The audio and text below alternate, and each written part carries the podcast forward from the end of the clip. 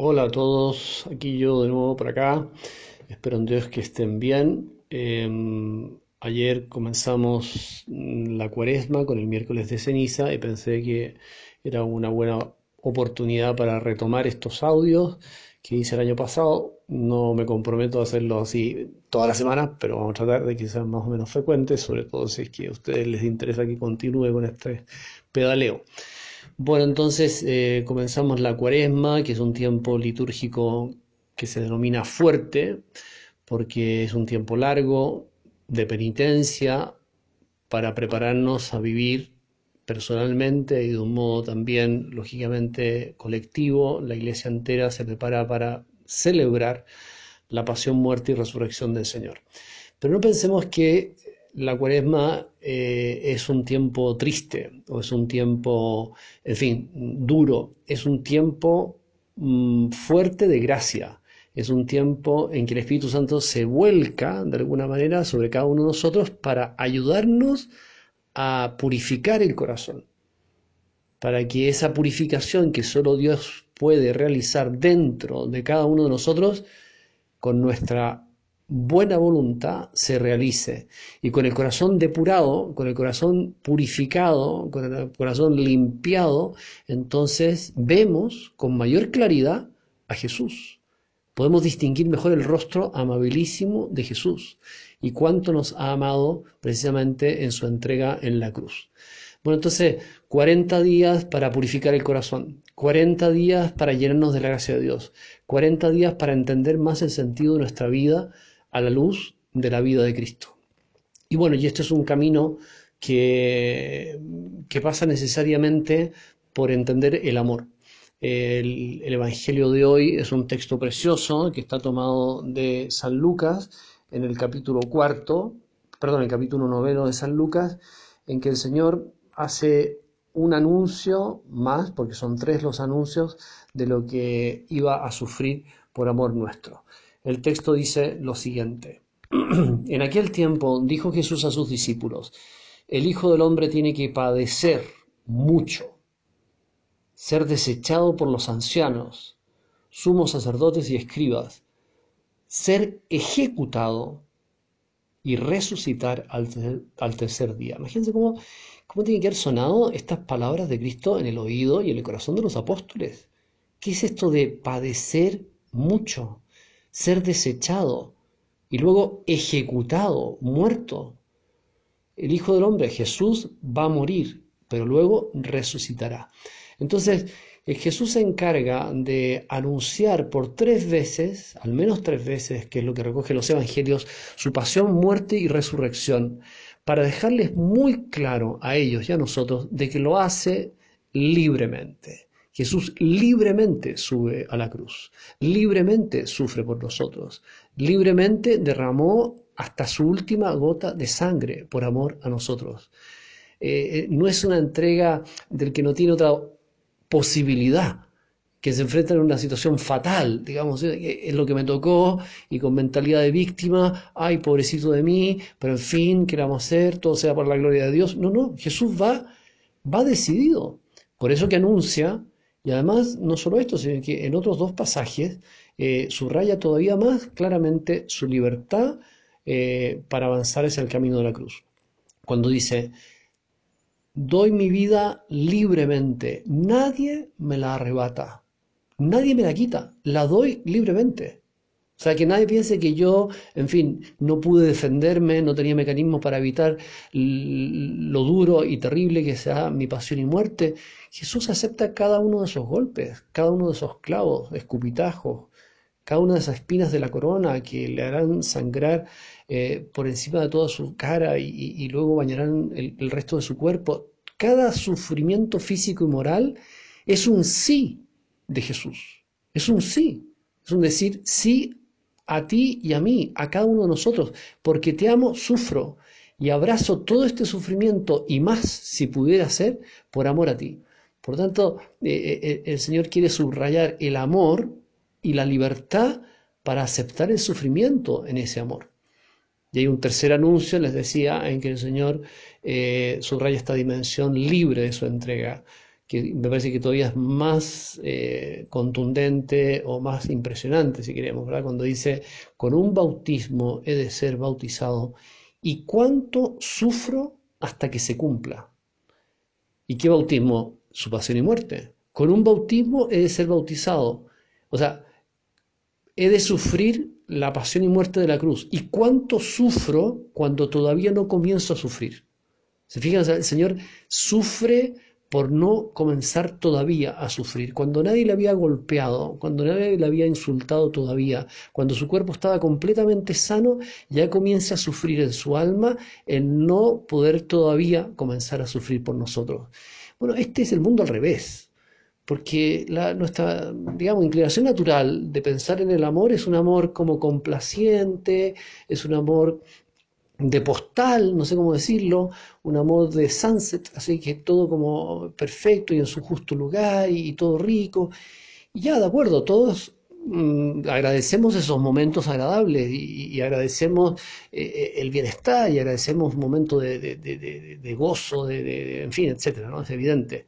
Pero el amor crece sobre todo y se manifiesta, se hace auténtico, tiene como su sello de garantía en la medida que somos capaces de entregarnos por el otro. Entonces el amor del marido por la mujer se demuestra en la entrega por ella, en el sacrificio. Y lo mismo se puede decir, lógicamente, de la mujer respecto al marido, de los hijos, los hijos respecto a los padres, el pololo respecto a la polola. O sea, dime cuánto me quieres. Bueno, ¿cuánto eres capaz de sufrir por mí? O te demuestro cuánto te quiero en cuanto soy capaz de sufrir por ti cuánto soy capaz de vencerme a mí mismo por ti gozosamente, no para pasarle la cuenta después, y no para decirle, oye, mira lo que hice, pues, ah, fíjate, anda, y como quien lleva un listado de todos sus vencimientos para después pasarle la cuenta. No, es un amor libérrimo, es un amor grandioso, es un amor de entrega eh, purificado, ¿verdad? del propio yo. Bueno, entonces el Señor eh, invita a los apóstoles a, ver las cosas así. Al principio, lógicamente, ellos no lo entendieron. Mm, ¿Por qué el Señor tenía que sufrir tanto? Bueno, porque solo con la luz del Espíritu Santo serán capaces de entender esta relación entre el amor auténtico y el sacrificio, la donación. Mientras más aprendamos a darnos a los demás, mientras más hacemos del egoísmo, más felices seremos. Mientras más nos olvidemos de nosotros mismos, no darle tanta vuelta al propio yo, que me pasa, que me siento, que no sé qué, que me dijo, que no sé qué, bueno, cuanto menos estemos pendientes de nosotros mismos y más pendientes de los demás y aceptemos mejor las cosas que nos toca vivir en cada momento, bueno, estaremos amando mejor, estaremos subiendo en el amor y por lo tanto seremos más felices como consecuencia de esa entrega. No hay felicidad sin entrega, no hay felicidad sin sacrificio, no hay amor auténtico sin este vencimiento gustoso por el otro. Es la enseñanza potentísima del Señor, que luego viene mm, proyectada sobre cada uno de nosotros, porque el texto de hoy continúa de esta manera. Entonces decía a todos, o sea, a ti y a mí, si alguno quiere venir en pos de mí, que se niegue a sí mismo, tome su cruz cada día y me siga. Pues el que quiera salvar su vida, la perderá. Pero el que pierda su vida por mí, la salvará. ¿Tú quieres seguir a Cristo? Si alguno quiere venir en pos de mí, sí quiero. Que se, niégate a ti mismo, niégate a ti misma, Véncete, véncete en tu egoísmo por amor de Cristo y con la fuerza que Él te comunica, con su gracia, especialmente a través de la oración y de los sacramentos. Entonces, con su fuerza, con su gracia, te vas venciendo, nos vamos venciendo a nosotros mismos, no nos dejamos atrapar por nuestro egoísmo que está siempre ahí como al acecho, queriendo dominarnos, y nos damos libremente, nos vencemos, nos negamos y tomamos la cruz de cada día, dice Jesús. La invitación de Cristo no es la cruz gigante que quizás se dé, sí, pero probablemente nos vamos a encontrar con la cruz de cada día, la cruz pequeña, la pequeña contrariedad. Y les leo un texto precioso de San Jerónimo, que es un santo antiquísimo del siglo V, que dice respecto de esto de cargar la cruz de cada día. No solo en el tiempo de la persecución o cuando se presenta la posibilidad del martirio, sino en toda situación en toda obra, en todo pensamiento, en toda palabra, neguemos aquello que antes éramos y confesemos lo que ahora somos, puesto que hemos renacido de Cristo.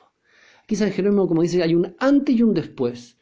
Un antes la queja, el lamento, la mentalidad de víctima, pobrecito de mí, etc. La visión negativa de lo que nos cuesta, sea en el orden físico o en el orden moral.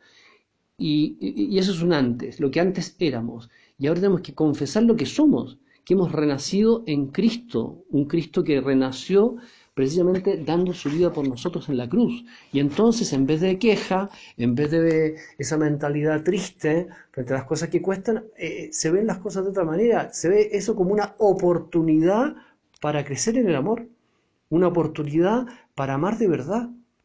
Y es eso lo que el Señor quiere para nosotros, ¿verdad? Un crecimiento, un aprender a amar cada día un poco mejor, con la cruz de cada día, con las pequeñas contrariedades, que, pueden venir desde pequeños achaques, digamos, de, dolor de cabeza, o un mal dormir, no tengo idea, un dolor de guata, o un callo también puede ser, y, o, las contrariedades que nos vengan de los demás, un hijo o una hija difícil, o un carácter un poquito más pesado del marido, o también de la mujer, digamos también de la suegra, aunque hay suegras que son encantadoras, las hay, pero en fin, de contrariedades que nos, vienen, nos vengan de la vida diaria, y también de nuestras propias miserias a veces eh, es más difícil ofrecer bien la propia miseria, equivocación, nuestro defecto, nuestra, ese, ese saborear nuestra poquedad. Eso, ofrecerlo a Dios es muy valioso. Ofrecer lo que nos toque vivir, sean sufrimientos físicos o morales. La inquietud frente al futuro también es algo que se puede ofrecer. Bueno, les quiero contar brevemente mi experiencia de estos días. He estado 15 días trabajando en la clínica de la Universidad de los Andes y ha sido una experiencia impresionante para mí, eh, maravillosa, quizás más adelante les pueda contar más cosas, pero en principio mm, me remueve pensar en esos hombres y mujeres que enfrentados a un dolor poderoso, intenso, una enfermedad terminal, por ejemplo, y, y, cómo han sabido llevarlo, cómo saben llevar todo eso con una visión de fe. Y al entrar en la pieza de cada uno de ellos, me encontraba con una sonrisa, o sea, la persona ahí en la cama con metástasis, con unos tremendos, con unas heridas muy dolorosas y sin embargo sonreían al entrar el sacerdote porque saben que les llevaba la comunión y iban a recibir a Jesucristo. Bueno, esos enfermos en las clínicas, en los hospitales, que rezan por nosotros, que ofrecen el sufrimiento, nos dan una lección, nos indican el camino a seguir, ¿verdad? El camino a seguir está por ahí el saber aceptar siempre y en toda la voluntad de Dios, ver como la invitación amorosa del Señor a seguirlo cada día en las cosas que quizás nos pueden costar un poquito más, descubrir el rostro amable de Cristo como un guiño, Jesús que te hace un guiño te dice, ven, sígueme, o sea, en vez de tirar la cruz al suelo, levántala y llévala con amor, llévala con, con, alegría, en, en que los demás no se den cuenta, que nadie sepa que quede eso entre tú y yo nos dice el Señor. Bueno, entonces estos enfermos me han dado una lección maravillosa de lo que significa eh, la fe auténtica. Pidámosle entonces al Señor que durante esta cuaresma mm, nos dejemos purificar el corazón. Un tiempo litúrgico maravilloso para limpiar el corazón. Hay que sanitar o desanitar, no sé cómo se dice, sacar los virus sacar la mugre, sacar los bichos que pueda haber en el corazón para que el Señor, limpiando nuestro corazón, se instale más profundamente en él y podamos, en definitiva, ver con mayor claridad la grandeza de su amor. Cuánto nos ha querido el Señor, cuánto nos ama Dios, ¿verdad? Y eso lo captamos desde un corazón purificado, no un corazón impecable, no un corazón que nunca ha fallado, no un corazón que no ha experimentado el sabor amargo de la miseria, sino que un corazón que se ha dejado purificar. Tenemos un tiempo especial de gracia en la cuaresma, ojalá que lo sepamos concretar para quienes somos cristianos católicos con una buena confesión, una confesión de fondo, bien hecha, eh, profunda, desde el corazón. Le pedimos, Señor, perdóname, yo que tantas veces no he sabido amarte, tantas veces te he postergado, tantas veces que he preferido otras cosas a estar contigo, mm, quizá incluso a veces me he avergonzado de ti. Bueno, ese arrepentimiento profundo, eh, el Señor lo toma, lo purifica, eh, lo destruye, por así decir, y a partir de esa muerte resucitamos con Él y, y quedamos renovados con la vida nueva que el Señor nos ofrece a través de la gracia. Pidámosle a la Virgen Santísima y a San José que nos ayuden desde el cielo a recorrer este camino precioso de la cuaresma para luego pasar a celebrar el amor de Cristo en la cruz y su gloriosa resurrección. Nos vemos.